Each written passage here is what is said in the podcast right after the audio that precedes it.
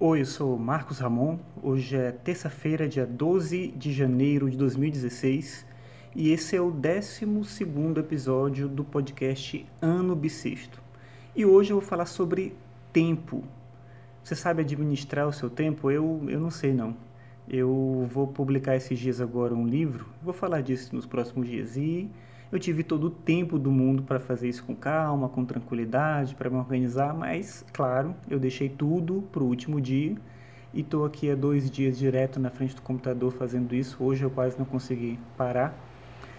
E isso é engraçado, assim, porque a gente sempre acha, não, mas eu vou deixar para depois porque né, eu consigo me organizar, eu consigo resolver as coisas, vai dar tudo certo, eu faço um cálculo mental ali de como eu vou usar o meu tempo, de como isso vai, vai funcionar. Deixa a moto passar ali.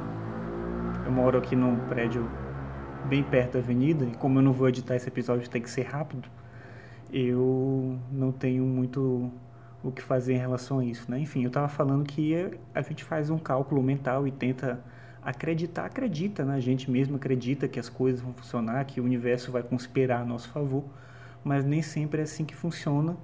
E isso é engraçado no sentido de que a gente poderia agir diferente entendendo, seguindo um conselho bem simples, que é sempre acreditar que o que é, que pode dar errado, vai dar errado. Mas não, a gente quer, a gente é confiante demais, a gente é, de certa maneira, crente demais de que as coisas, de que o mundo gira em torno da gente.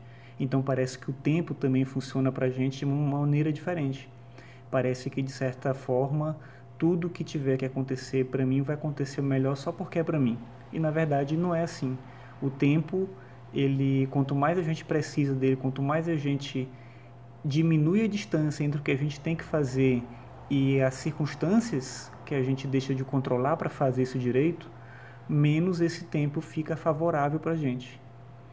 Então, é, essa é uma lição que eu tento sempre dizer para mim mesmo que eu vou aprender e não sei se eu vou aprender, né? não, não vou garantir isso para mim, mas isso é uma coisa que é uma verdade indiscutível. A gente nunca tem tempo o suficiente, então o melhor é se precaver.